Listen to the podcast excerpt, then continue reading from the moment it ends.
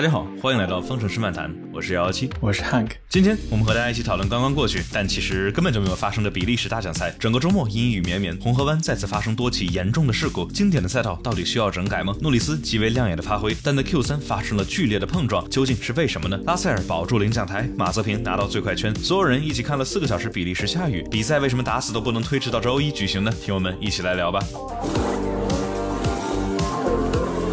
这一场比赛直接是让我们的这个常规的所有的这些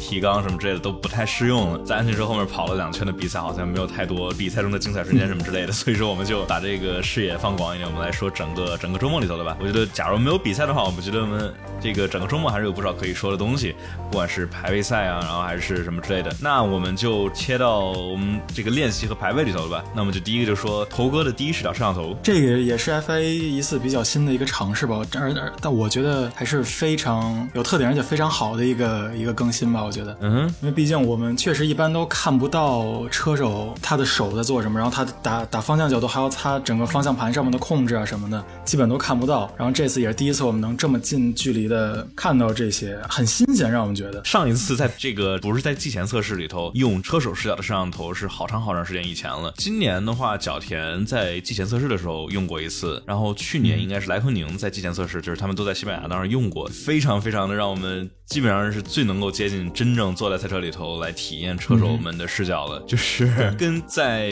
这个赛车顶上的这个 T cam 不一样，就因为在他车手眼部的这个视角，而且有意思的是，他这个摄像头它是在。头盔里头，就是它真的是在就眼睛边上，不是在头盔上面，不是在头盔边上，它是在头盔那一个小很窄的这个眼睛能看过去的那个窗口里头。所以说，大家看见的真的就是阿隆索能够看见的那些东西。然后，相比于这个车顶上。的 T cam，就是能感觉这一次它这个第一视角特别的剧烈的。摇晃，感觉这个车就在就就很呃很凶猛，就真的对，就真的感觉出其实这些车的悬挂是有到底是有多颠了，这对有多硬，对，这这些气动车的悬挂肯定都是。调的要多硬有多硬的，每次看 T Cap 的时候，特别是比如说去年的奔驰的 W 十一，这个车就感觉，嗯，安培尔顿打了一下方向进了这个弯儿，又打了一个方向进了这个弯儿，踩刹车慢下来转弯走，就没有任何的速度感。然后一对比，比如说 IndyCar 或者这个甚至 F 二、F 三什么之类的，都感觉这个第一视角上直观感觉比 F 一快，但很明显 F 一比这些都快得多，对吧？它比 IndyCar 快多了。但是就是 IndyCar 他们的第一视角就感觉比 F 一要快。然后我觉得就很大一个点，其实就是它的视野更广，再加上它的没有那么好的防抖。其实广角的话，还是真的挺影响速度感，主要就是权衡嘛。可能还是有的观众想看平滑，要有一个稳定的直播的一个画面，这个可能是他们比较要注意这个的。而且而且广告商们肯定也是更希望能够看得更清楚，看得清楚他们的 logo，对吧？这还是个权衡嘛。对，如果你说会有那种像碰撞的时候，如果是一个咔咔咔抖的这种视角，嗯哼，其实反而的话也会。带来一个问题，我们就可能会不会看得那么清楚，可能要说，但说分析的话，谁的锅就不好分了啊。也对，就就是我觉得有人指出，就是说头哥他那个视角其实有点稍微有点太晃，就是说对于人类，因为我们人类的眼睛和大脑，它是会怎么样，一定程度上去去处理这些抖动。大家去跑步的时候不会看见地平线。点点点点点，而是会看见地平线是稳的，所以说就是我们的大脑其实会会主动的去加入一个就是什么手动手动不是手动嘛，就是人工人工干预的防抖。然后然而他那个头哥那个视角其实是一点一点防抖都没有，所以感觉特别的颠。嗯，这个这个没办法。对，我觉得就是假真正坐在车里头，那个当然应该是 Brando 还是他们那些谁说，就是说就是真正坐在车里头那种感觉，应该是介于就是那种。特别丝滑的防抖和这种我们看到头哥这特别特别剧烈，就是改什么都看不清，应该介于这两个中间，就是挺抖的，但是没有像这个我们这次看到的这么抖。但就是说，我觉得未来这个我们能期待一下。这种其实有一点，嗯，当然不是说一样啊，但有一点像，就咱们自己在跑卡丁车的时候也是，就是还是会颠，但是看的话还是比较比较舒服的一个一个状态，就是不会让你觉得啊，天呐，我这里天旋地转的，否则真的看的人都要晕了。对 对对。然后，对我感觉 FIA 或者说就是整个这个 F1，他们感感觉试了好长时间，感觉至少一两年、两三年了，眼睛的视角啊，但感觉一直没加进来，不知道为什么。我觉得记得听他们说，这个带宽也是一个限制因素之一。也就是说，这一次 FP 二的时候，头哥他不是带了一个新的相机吗？就是这个时候，他们只能选择一个摄像头的视角。就之前也是啊，那之前那个 F1 上面每辆车上面有这么多摄像头，但是就是同一时刻它只能传输一个摄像头，因为它这个带宽的限制嘛，所以说不能够同时传输多个摄像头的这个数据。对，因为这两个圈，这两两个枪，就是七八上面的和车手视角，其实这两个都蛮重要的，因为有一个是能给你看一个全局的整个车辆全局的一个控制，然后另外一个是看车手的这部分了。这俩都其实都需要有，最好的话能都有就最好。我觉得你还说刚才一个点，就是说我们能够直接看到他们车手对方向盘上的调整，我觉得这也是非常非常有意思的一个点。因为之前的话，之前在这个。车顶那种常规的视角的话，我们看的不是特别的清楚，有的时候加上反光啊什么之类，就就看不太清它到底操作什么。但是这个第一视角的话，我们就能够能够看见每一个入弯、每一个刹车平衡的调整、每一个这个 engine braking 的调整，对，什么东西都能看得见。而且这有有一些就是跟这个 Formula E 的区别，就 Formula E 的话，他们的这个屏幕上都是打码的，对，因为然后就当当这当时咱们这完全没打码，对对对，F1 它这完全没打码，就是说。这个当时我也我也没太想懂，我在网上看，然后发现有人说是为什么呢？因为 Formula E 里头他们的这个电量是很至关重要的，是影响直接决定影响战术的。每个就是车辆车辆之间的竞争跟电量很有关系，所以说他们的方向盘上能显示电量。所以假如你能直接看见别人的电量是多少的话，就就相当于这个战术上就。就露馅了，对，因为他们也是都会在直播嘛，所以就基本就是把 战术都给别人看了，这就不对劲了。对，但 F 一的话，就是你大家其实大概都知道其他所有人在干嘛，因为之前的话也全能看得见这些方向盘上的东西。大概因为主要的话，也就是看看引擎模式，看看什么之类的，更多的那种小小小小小机密、小窍门，还是在于比如说他们这个引擎的这个混动输出的这种调教啊、软件啥的，就是方向盘上能看到的东西其实不多，其实就是一个。看个圈速，看个刹车平衡啥的，然后看看汉密尔顿是不是不小心摁着 magic 按钮。没有，没错，我我刚想说，如果这场阿塞拜疆 汉密尔顿上面加，就知道他到底是怎么碰的。因为对，因为当时 当时那场，我就是当时想看看他第一视角能不能够看到他是到底什么时候碰着的，对吧？但是就是看不太清楚，当时那屏幕特别的特别的糊。假如是第一视角的话，我们就能看见就具体在哪一时刻，他他的手按着了，啪，刹车平衡全跑到圈上去了。那我们说完头哥第一视角摄像头的话，我们来说排位吧。排位里头也是有挺多有意思的发挥。整场排位赛的话，也都是非常的湿滑，呃，一直是处于这种这个什么细雨霏霏的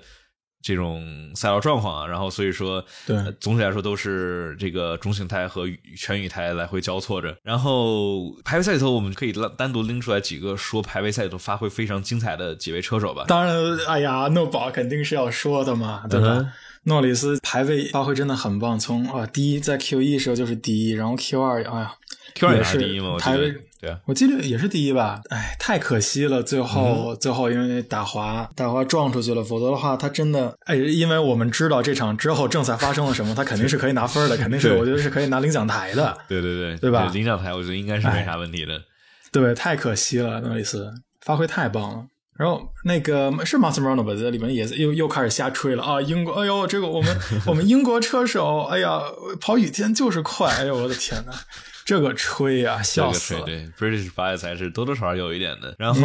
那我们说到诺里斯，我们前面说他 Q 一、Q 二跑得非常好，然后那就必须要说 Q 三里头诺里斯造成的这个重大的事故，事故重大到我直接晚上做了一个视频出来。哎，那这个没办法，因为其实这个跟以往的那些其他出的事故不太一样，对吧？这次还主要还就是因为诺里斯走线出一点问题，踩到了 Apex 上面，失去抓地力，然后在反打的时候抓地力回来的太快了，所以导致撞。我记得是这样，对吧？我觉得就是这个最开始。包括维特尔就是非常非怎么说呢？非常明确的在语音上表达了自己的不满和这个愤怒吧，算是。我觉得让大家可能会一下子就是开始类似于去责怪 FIA 或者说这个比赛的指挥，包括 Michael Massey 之类的。我觉得在之前今年我们开始做博客以来，我觉得这这么多场比赛里头，我感觉每一场比赛我都在吐槽 Michael Massey，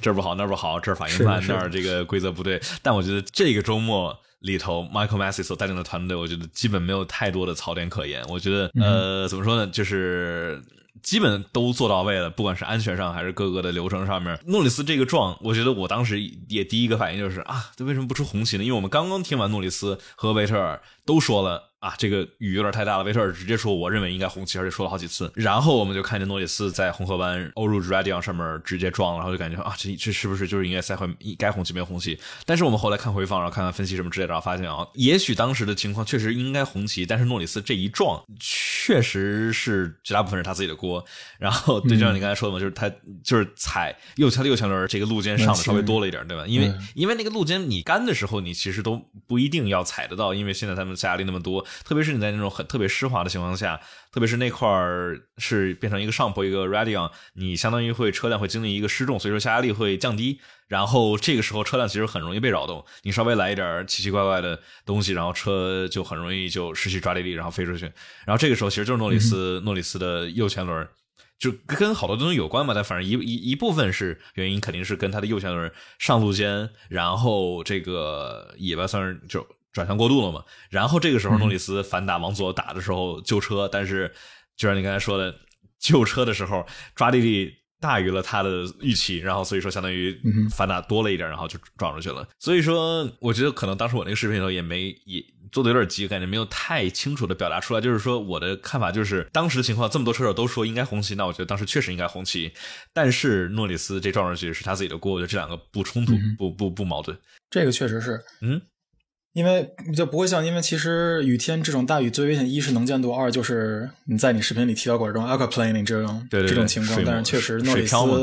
其实不是水漂，对，因为。就我觉得，以直观去想的话，其实好像也是嘛。你想的那么一个大斜坡上面，不太容易会留一层水，不太会积水，对，不太不太会积水，积水都流下去了嘛。对对对，红河嘛，全都全都下去了。要说它应该就是 o Rouge 可能有点积水，但是我觉得它毕竟 SPA 在这儿，它排水系统应该做的都还是挺不错的。除了那种就是发大水，上次就当然看的整个整个赛道都淹了那个之外啊，它整个排水还做的都挺不错的。然后再加上 Radion 是一个上坡，这个地方不大容易积水，所以说也不是水漂。这个问题导致的，也就是 aquaplaning。顺便再提嘴维特尔啊，对维特尔，其实哦，第一次看的时候，其实也就是看到啊，维特尔专门跑过去问。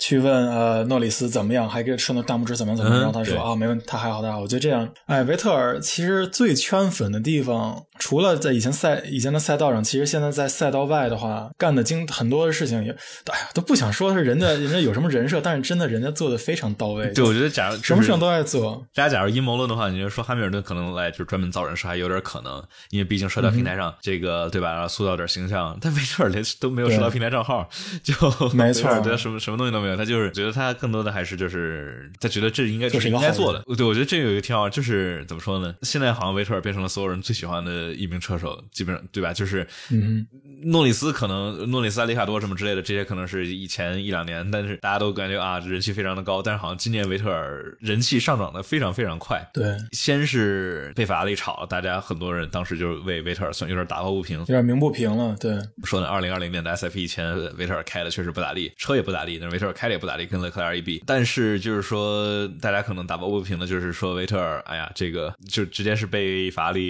有点这种背后直接给给给捅，算是捅刀子，被刺了炒的被被直接直接把把他给踢了嘛。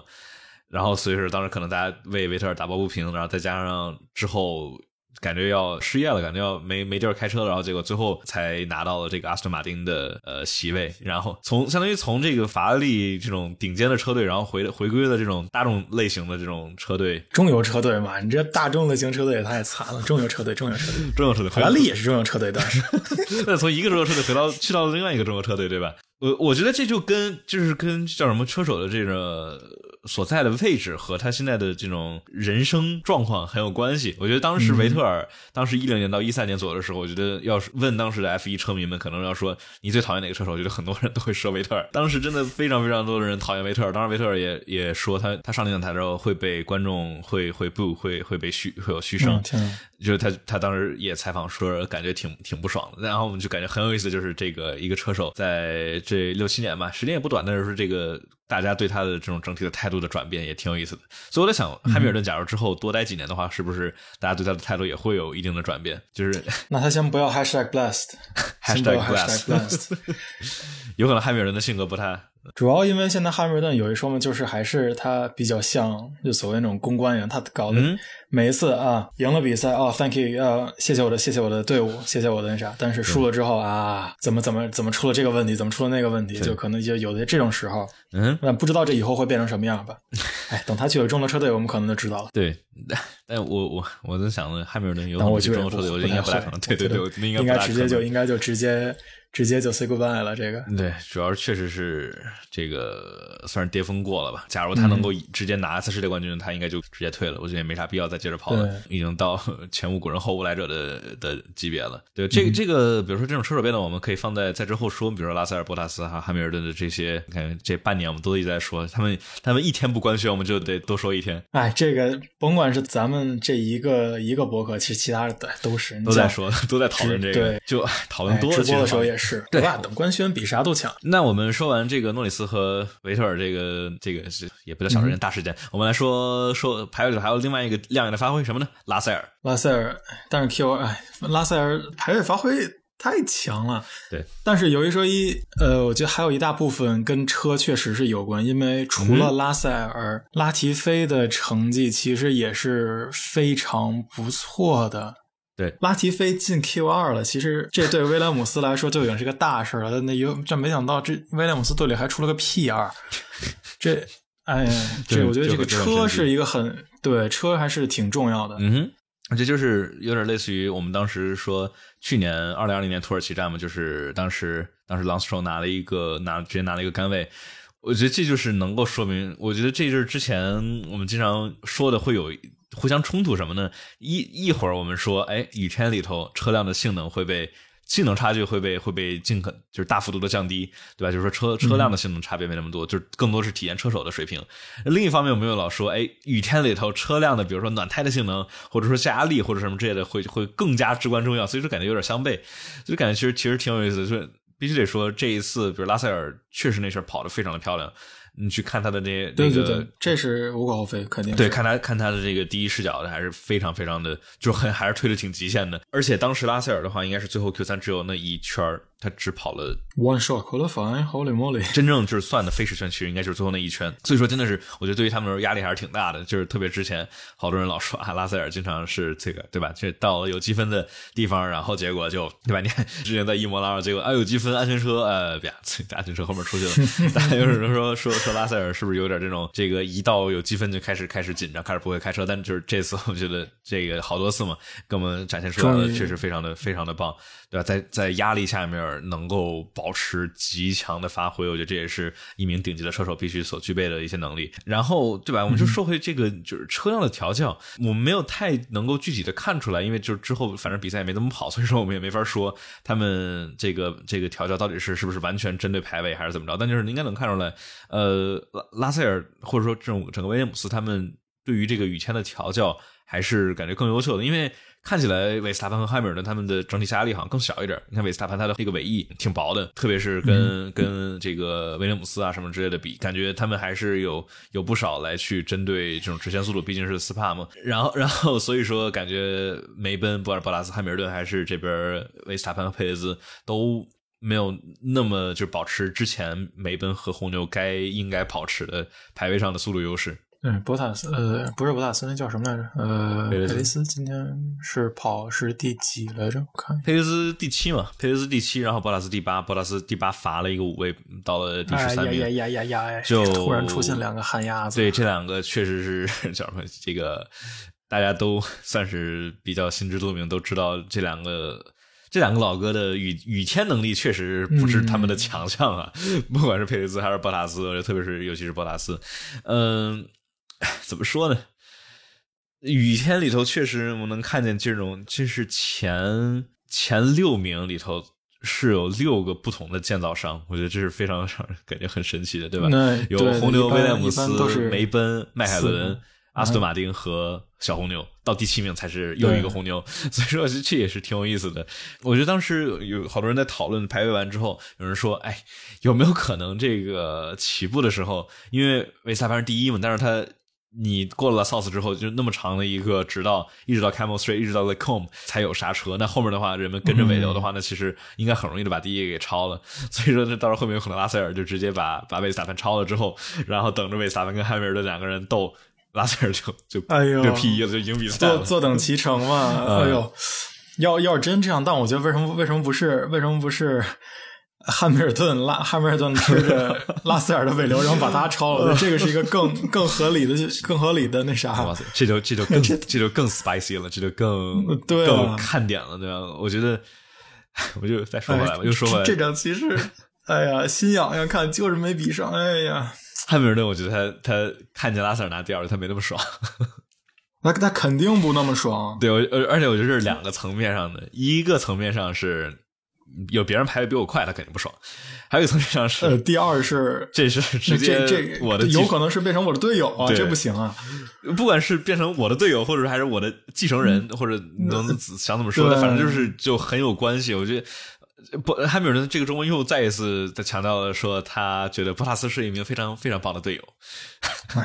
我觉得也能理解他，他肯定想让博塔斯继续当队友，因为其实那很正常。这种博塔斯这种 team player 的话。肯定吃香对对于这种超级巨星来说，嗯肯定是一个更稳定，这种队友会更好一点。但是每一个 Michael Schumacher 都有一个 Rubens Barrichello。每一个东西项目都有一个 Valtteri Bottas，对，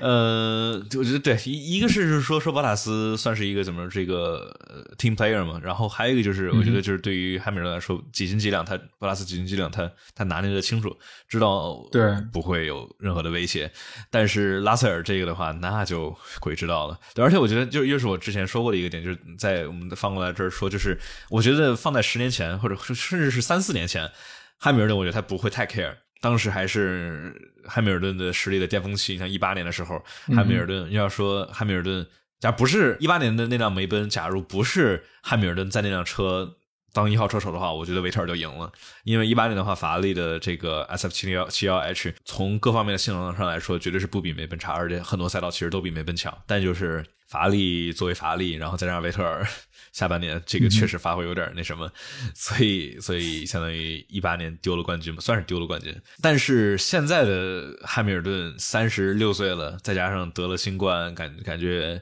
是不是有一点力不从心的呢？我我我在想，所以说他这这种时候是不是想尽可能的去更稳的，看能不能拿个第八次世界冠军，然后到时候就实至名归的就走了。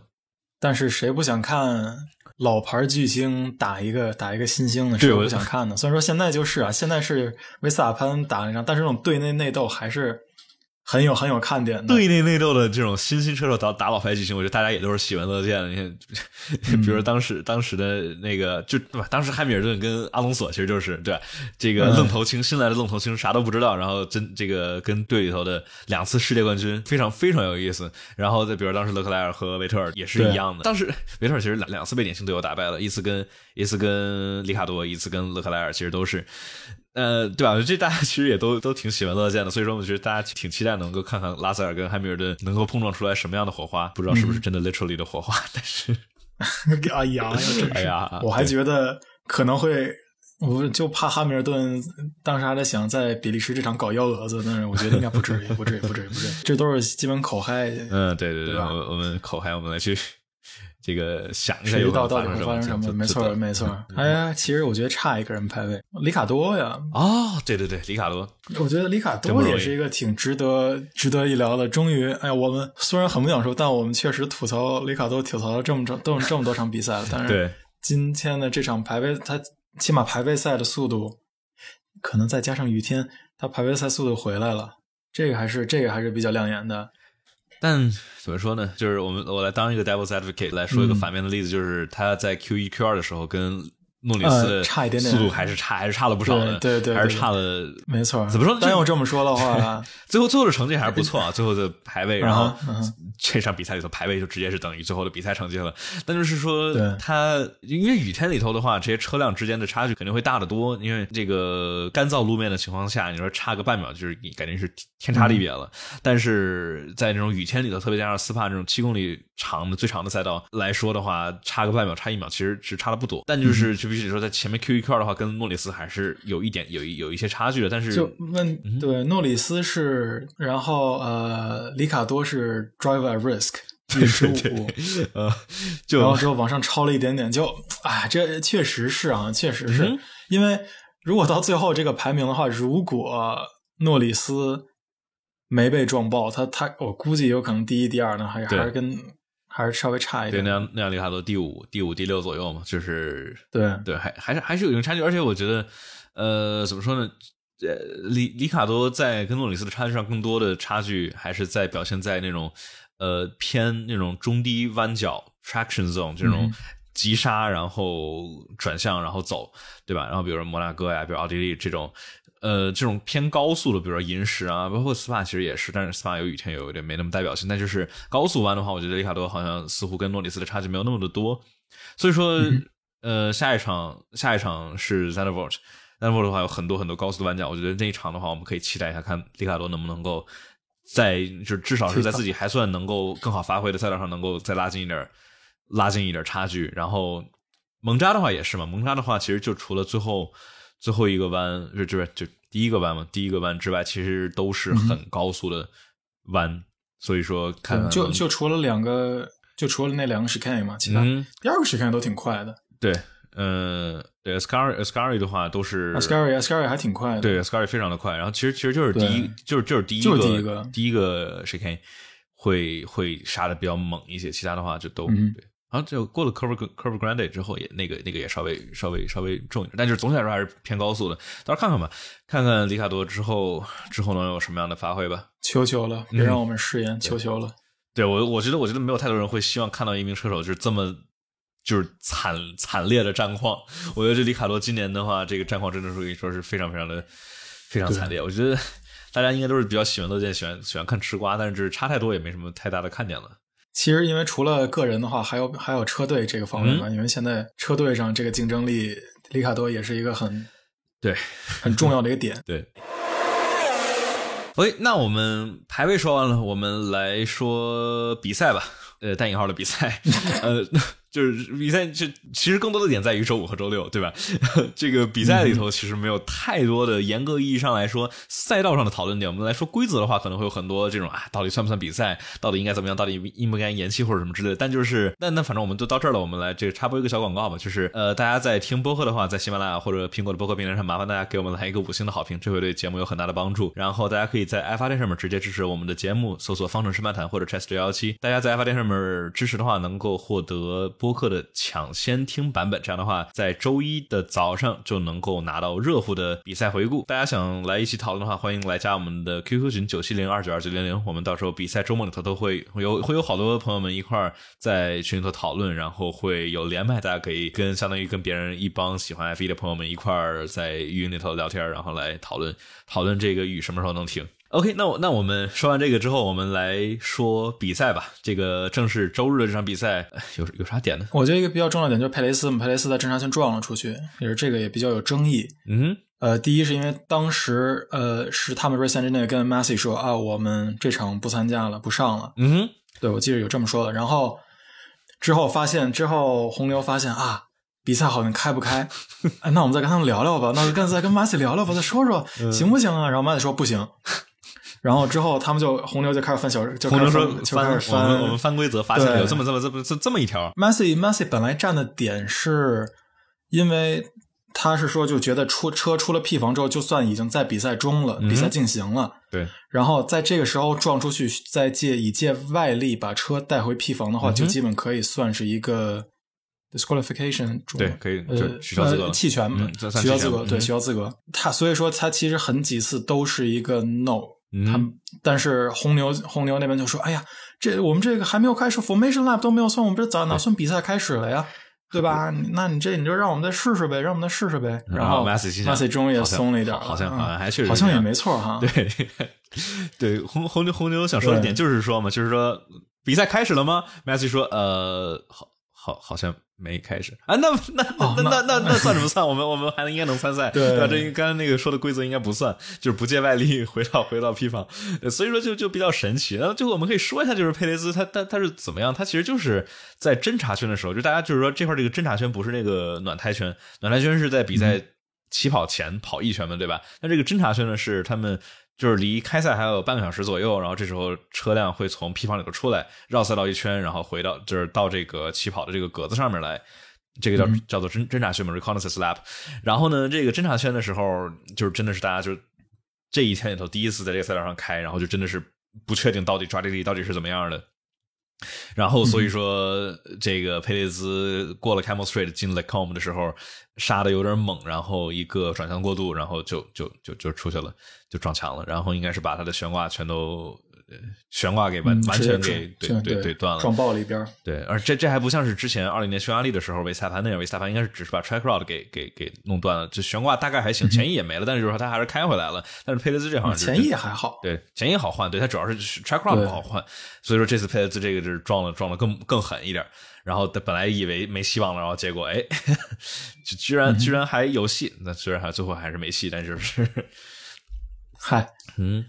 毕竟也算是上场了嘛，起码也算也算是上场了。佩雷兹展现了一下自己的旱鸭子实力啊！但我说为为为为佩雷兹算是说一个小公道话，啊就是说什么呢？就是在这种雨天的这种侦查圈里头，他们其实车队其实相对来说比较希望车手稍微去 push 一些的，就不要太佛系的开。为什么呢？就是因为这基本上是你起跑之后，就是你。少数的能够去大概获得、大概知道哪块有抓地力、哪块没抓地力的机会。假如你这时候不获得的话，你可能会损失一些机会。所以说，我觉得也应该是这样。所以说，佩雷斯相当于是呃杀的稍微有一点点晚，然后杀的比较走的比较极限，但就是相当于没有。没有太掌握好，然后再加上当地那个佩雷斯这个撞，我觉得可能跟这个 aquaplaning 就跟这个水漂有一点点关系。那 c o 那块还是看积水还是挺多的，当时可能胎就飘起来了呗，然后就没有操没有。但就是更多的还算是自己的锅吧，我觉得这也不太能怪别人，有点像诺里斯那样，虽然雨雨挺大的，但就是真正出去的是他自己。那我们说啥呢？我们来说，我们来说这一场比赛到底算不算是一场比赛呢？按照他们这么来说，拿了一半分，有一个颁奖台。呃，虽然说是领着手手手拉手，带着带着小朋友们把把这两圈也跑完了，但是 拿了有积分，我觉得哎可以算吧。但是就是。就不是比赛，但他还就是说，理论上理论上是一个比赛，但我们觉得没人觉得他真正算一场比赛。没错，没错，这也算是一个比较争议的点吧。就是我觉得很多有不少粉丝，特别特别是在现场的粉丝，我觉得也我必须也得很同情他们，是吧？在在十度左右的这种很冷的天气，淋的淋淋的透湿，站了一整天，在泥泞的环境里头站了一整天。对，就在这这也是一个点。对他们他们的这个环境太差了，他们坐山上看，那地全都已经不行了，这怎么弄啊？这个对，大家看这个网上他们 PO 的现场的照片，就是人就站在泥里头，因为是那种就是乡乡乡间里头嘛，那种山上下了大雨，然后全都是泥。哎呦，感觉而且又冷，然后又没有那种遮雨的地方，感觉这这就是好，真的挺惨的。而且他们这好多都是花了好几百刀、好几好几百欧元买的这个，很多人是坐飞机，然后或者说开好长时间的车来，但就是相当于是看见了在安全车后面领着的跑了几圈，我觉得肯定是会非常非常的失望。对，然后这，所以这场到底算比赛吗？我觉得。怎么说呢？也比较纠结。就是按照按照流程、按照规则上上来说，那应该是算，因为跑了跑了两圈那然后给了分了，然后上有领奖台了，那就理论上算。那就是感觉让这这算一个比赛，让大家觉得不太不太是滋味这个这个心理，对吧？就是感觉，因为整就比如说之前有些那种，就比如说大雨或者暂停了，然后最后按照这个最后跑的这个。这个位置来算成绩，但是那至少他们有几圈绿旗，对但是这是这是至少跑了，对他们至少跑成绩。对，这今天这个是一点都没跑，一一圈绿旗都没有，就全都在安全车后面。然后我们跑一跑不行，跑一跑还是不行，跑一跑哎不行，停了吧。就哎，其实多多少有点不爽。我们昨天直播的时候也有很多朋友们，我跟跟我们一起来。一起来看看看比利时下雨啊，那就是，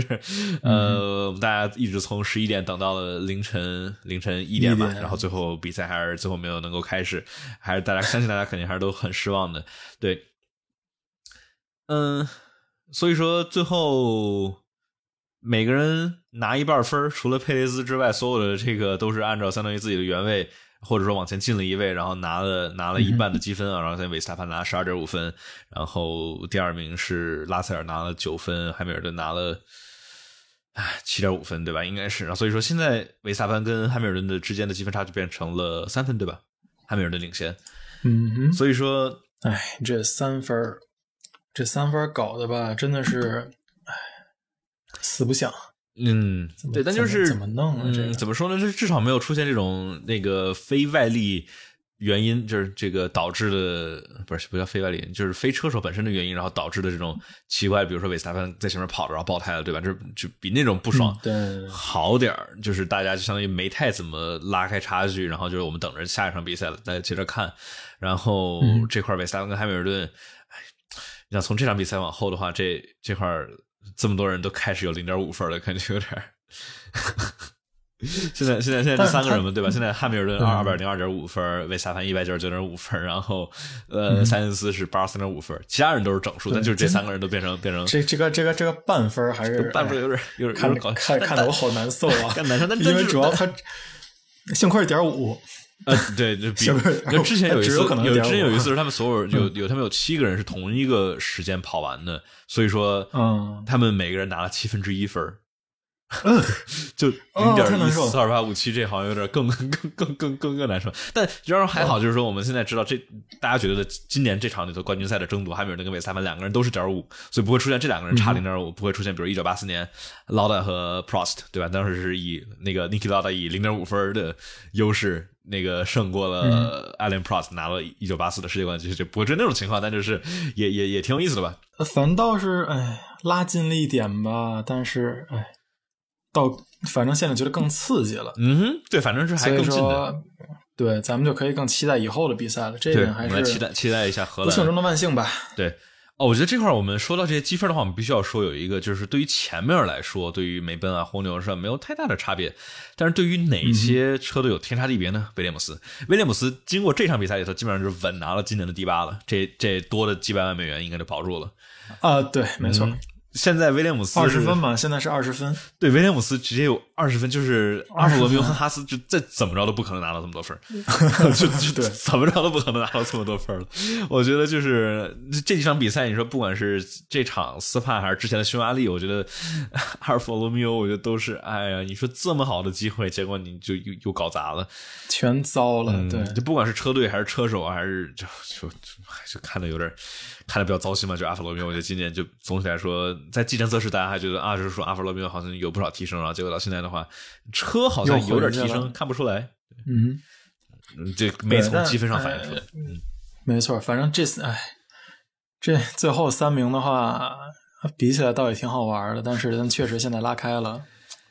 威哎，廉姆斯哇、威廉姆斯都二十分了，对啊，就必须得对，因这为因为这个上一场也是嘛，对啊，上一场这两个人都拿积分了，然后加上这一场的话，对。一个一个 P 那个第二名的好成绩，然后加上拉蒂菲也拿分了，所以说直接拿到二十分了。哎，所以就但就是怎么说呢？这一个很这个这种很很偏离预期值的一个一场比赛，就让后面那些小车队有就是差的非常多。因为平时对这种对威廉姆斯、哈斯、阿尔法罗密欧来说，平时都很难拿分的情况下，一个车队在拿了这么多分，然后就很难再追回来了。主要这个这第二太重要了，太关键了，太关键了，对，呃，这这相当于保证了威廉姆斯第八，就保证了他们这，因为差差两位的话，会差好几百万美元呢。对于明年来说，嗯应该是有有不少的这个优势呢。嗯，是我看现在我，们比赛还有还有什么要说的吗？就是说，哎要说大部分人要要要退款退票钱吗？那好像在对于我们国内的语境来说，好像没有太多，因为咱们中文 F 一也不好退，对对，咱们都是已经咱是付着月钱看直播，咱们这没有没有办法退这么对一场，对，而且叫什么？国内的语境下面没有太多的人去现场看，所以说我觉得大家虽然不爽，觉得周日等了四个小时没啥都没看着，有点不爽，但就也也也也也也还行吧。我觉得我相信，也不是就应该不少人还就是在比较舒适的环境下面看着电视。哎我们有朋友说，对，其实，对老哥们都是咱们那昨天看的老哥们都是都是坐的安安静静的，在家舒舒服服的玩梗，对就就 R M R M 退钱这个老梗，所以这个咱们就还好，但嗯是在现场的这帮，唉。在现场这帮人真的是真的是要骂退钱了，我我今天太亏了我我今天在 Reddit 上看见一堆那个 po 出来的说分享自己的悲催的司法观赛经验，就是就是在天就冷的要死的这个环境下面站了一天，然后啥都没看见，就好多人就在那儿抱打抱不平。哎，但就是因为主要就是 SPA 是一个多么重要的一场比赛，嗯所以他这场比赛来的人肯定会特别多，因为作为一个老牌的这种老牌的经典赛道赛道，嗯对经典赛道，而且而且经常会有很漂亮的，甭管是说很大，有可能会出很大的事故，或者会有很精彩的比赛，都会有。嗯所以，哎，太惨太惨了。嗯，哎，但就是我觉得他们有不少人说要退票钱的话，我觉得这个，哦，我觉得就是怎么说呢？网上很多这个更多是在比如英文英文 F 一语境下，就很多人说是吵着说是要退钱退钱退钱，但我觉得就是这块儿的话，必须要考虑一个点，就是。呃，很多人的这个愤怒的点在于他们跑那两圈然后说硬要把这说成一场比赛，但是、呃，怎么说呢？就是这两圈不会成为他们能够退钱或者不退钱的区别，因为这还是算作一叫叫 force majeure 的嘛，就是非就不可抗的外力，就当然就包括天气嘛不可，抗力对，因为下雨这是很明显的典型的不可抗力，就因为有不可抗力，所以说这种你买票的时候，它肯定是会写在这个合约，就是所有人都不会读的那个用户条款里头，那。嗯哼，所以说，这个他跑那两圈应该不会成为他们可以不退票的理由，因为就算不跑那两圈，他们也应该是可以不退票的，因为因为下雨。我觉得他们跑那两圈，大家猜测最大的原因，其实就是为了满足保证这个 F 一的这个 T 呃 TB 电视转播权，他们签的协议什么之类的，他们必须要保证每年要跑多少场比赛，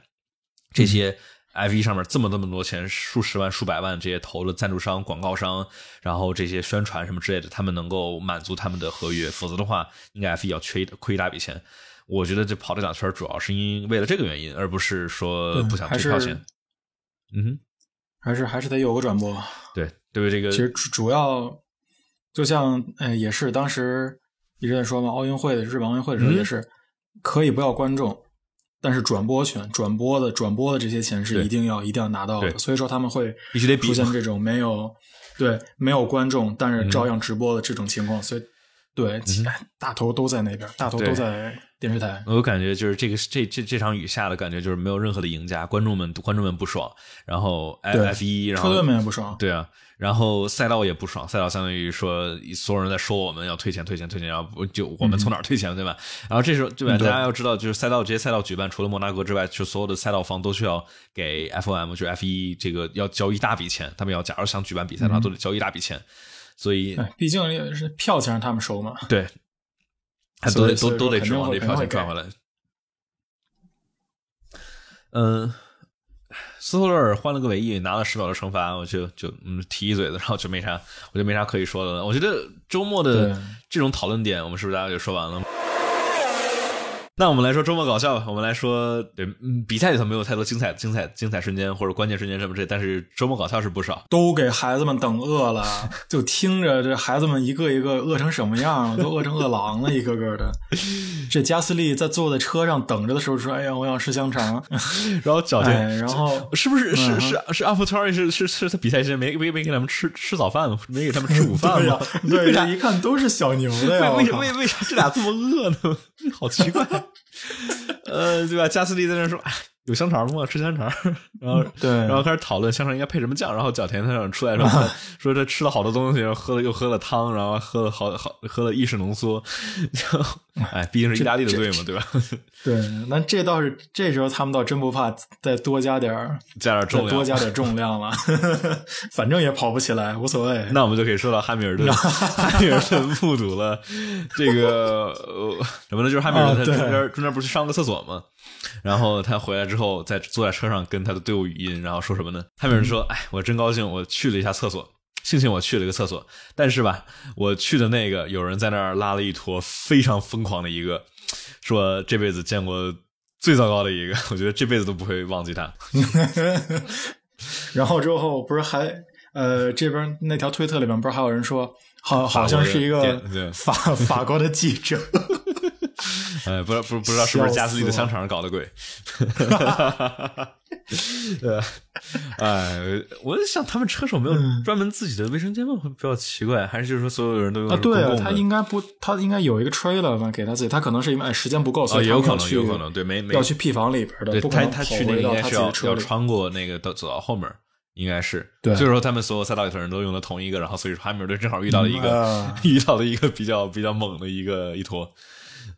嗯，呃他他原文哇塞，这这这是他他的这玩意儿给他整清醒了。他原文是说，I'm glad I went to the toilet. The one I went to, someone had dropped a crazy bomb in there. The worst thing ever. It's gonna haunt me for life. 这这是他的原话。It's gonna hold me for life。对，这辈子这辈子都忘不了了。七次让让七次世界冠军，这个叫什么？比赛已经吓不到他了。对对，比赛什么样的比赛都事故撞吓不到他。这这一这一个厕所一里头的情节。坨，对，奥利奥利给奥利给吓到了他。嗯，OK，那我们搞笑还有什么？哦，马泽平。哦，这这都算周末亮点，马泽平。哦，周末亮点。朋友们，马泽平拿了一个最快圈，以后的话，每次转呃直播的时候，镜头转向马泽平，他底下会有一个 fast slap，然后有一个后面一个选，会有一个一。一，对，我们我们泽平居然拿了一个最快圈，虽然说没有任何卵用啊，有一说一，没有任何卵用。任何的因为卵用。对，因为他本身不在积分区之内，对，而且所以说，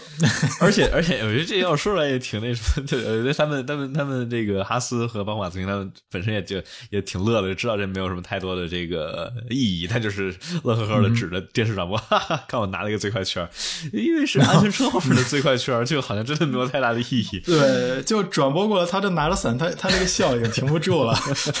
这真的，这这这怎么着都是那都是那个乐的，太好玩了，哎，我真的真的是笑死，但反正就是太逗。我在想，他们假如真的，假如是前面，因为因为在安全车后面十九辆车跑，二十辆车跑，他肯定会有一个人跑的是最快的，就是你再怎么跑的话，啊肯定有人是最快的，所以说肯定会有个最快圈。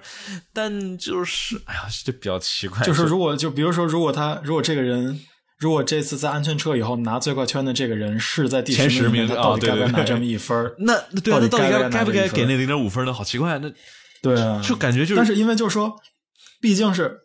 在安全车底下，但是他就按按照 FIA 说这是一场正赛啊，然后他也刷了有紫色的这个标啊，对，但我觉得这这这又是这场比赛，我觉得大家最最不爽的就是说，这到底算不算开赛？我觉得这些队伍也不知道到底是怎么什么情况，对吧？有些人在说、啊，开赛，有些人没开赛。哎，三个小时从什么时候开始算？然后到底开没开赛？倒计时啊，倒计时，三小时倒计时。哎，我我们居然还能把倒计时暂停？嗯，就就很奇怪，嗯就是没有人知道到底什么情况。我觉得这算是这个规则很边界的一个极端极端状况嘛。然后就说这个，我觉得这块圈跟他们别的车手这个给分还不一样。因为你说别的车手给一半的分儿，我觉得也能理解，毕竟是你是按照基本算是排位里头的成绩嘛，对吧？你说排位里头、大家跑出来了，这些成绩也也是能够值一些分儿的，我觉得能够理解。但是你在安全车后面，你跑了一个，就正巧是你跑了一个最快一点的圈儿，对就我觉得就这这给分儿实在，太不太不应该了。对，假假如要给分如的话，果想对，如果想的话，因为只要只要你保证不超前车就好。如果你嗯离前车离出一些距离来，然后你在哪儿咔咔加点速，你就你基本就得到这个，就可以说得到这个最快圈了，对对对吧？所以这种肯定，我觉得肯定是不能算的，尤其在这种情况，在安全车领导情况下，这种就是给了一个，就是说给了这么一个数据，嗯一个理论上他算不了现在最快圈对算不了，哎，这真没错的比，比较神奇太。好笑了。嗯哼，呃，嗯，那这场比赛我觉得就是是是不是差不多？我觉得还有一个可爱的，就是、我觉得其实也不是说，就是这些这帮人在红旗的时候都在干什么，反正都挺好玩，每个队都很好玩。嗯小牛我们现在在吃饭，奔驰奔驰在上厕所，然然后 法拉利在他们他们俩在下棋，他们俩在拿手机下棋。对对，法拉利在下棋，Alpine 在打牌。然后维特尔，维特尔在和在和小施马赫踢球，对，每人在找这种奇怪的事儿干。小对，然后再加最可爱、最可怜的就是莱克宁，莱克宁在那里待着，在莱克宁睡觉吃冰淇淋，因为太冷了。好丧啊！对冰人都哎，睡想睡想睡觉。哎，对真是给冻上了病人。莱克宁太莱太莱克宁真的好丧啊！这场比赛都没有嗯，都没有梦龙可以吃没，错，真的是，太冷了，吃不下去梦龙。，哎太冷了。嗯嗯，那所以说还有还有东西吗？我觉得好像，还有，这这，我觉得差不多觉得差不多，差不多。但是你看我们说了五十多分钟啊，啊呃，这是就是先说别的，他们 Miss Apex 怎么说出一个半小时来的？你听，你听了他们说啥了？差不多跟咱说差不多的，只不过他们有他们有四个人。就啊就跟我们说的差不了太多，就所以说你想 再再加两个人，肯定肯定就一个半小时，其实很轻松嗯。就是说，是 F 一这个东西的吧，就是你要想说的话，我觉得我们我们我们说一天都行，就是因为有太多太多的东西，你不管是这场比赛可以说，你可以说之前的比赛，你可以说去年的比赛，你可以说二年前的比赛，你都可以。所以说。没错，对，他反正就这就是还就怎么说呢？本来我们都想着说是，哎呦，这场比赛没有录啥比赛回顾不存在，然后发现，哎，哎，但是嗯，总得录吧？咱们这也不能说就是因为这场没有，对对对，把这一场缺了。而且而且好像确实是有东西，我我觉得我们也没有说是强行在这填时间，确实我们把出现了一些东西给给说了之后，然后就就哎，怎么就一个小时了？OK，那我们这期的播客是不是大概就这样了？然后到时候我们。等待一下，下一周也就是荷兰，这会在是九月五号六，呃，对，九月四号和五号荷兰的比赛，然后到时候我们下一场应该不出意外的话，还是在周日，也就是九月五号。荷兰站比赛比完之后的十一点左右，我们开直播，然后录制那一场比赛的比赛回顾。大家到时候也记得来点击订阅频道，点击预约直播，然后这样的话不会错过。这样的话，到时候我们开播的话会给大家发一个提醒，大家可以来参与。我们到时候会。就是我们我们现在都是这样的，就是比赛完之后，然后我们大概整理整理，然后我们就开直播，然后回顾。就假如除除了这种这个下雨，然后就是我们开了直播，就比赛还没开始这种情况之外的话，我们就基本上会会保证在十一点左右的时候，我们开直播来回顾一下刚刚发生的比赛。然后这块的话，再跟大家听播客的朋友们说一下，这个呃，感谢大家的支持。然后大家方便的话，给我们来个五星好评，比如喜马拉雅或者苹果的这个播客。呃，播客平台上面的话，这样的话五星好评对我们的节目会有很大的帮助。然后这里大家可以在爱发电上面直接支持我们的节目，在爱发电上面搜索 Chester 幺幺七或者方程式漫谈，呃，直接支持我们的话，能够让大家解锁一个方程式漫谈抢先听，就是我们不是周日晚上录播直播比赛回顾嘛，对吧？然后我马上就会把这个我们的直播的录制音频上传到爱发电上面，这样的话大家周一早上就能听到热乎的比赛回顾。那所以说这一期的不是比赛的比赛回顾，我们就录到这里。那感谢大家的支持，我们下期再见。下期再见，谢谢，拜拜。拜。